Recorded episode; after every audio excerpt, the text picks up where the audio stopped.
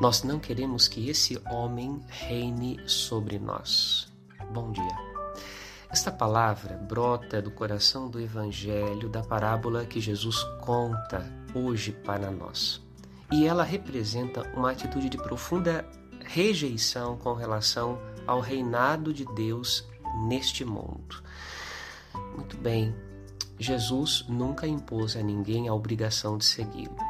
Porém, reconhecer suas obras, suas atitudes e perceber que um homem qualquer jamais poderia fazer o que ele fez é o mínimo que se espera de uma pessoa com sabedoria. Reduzir Jesus e sua obra a apenas a obra de um grande profeta é um profundo desrespeito para com aquilo que Deus quis fazer no meio de nós. Medite.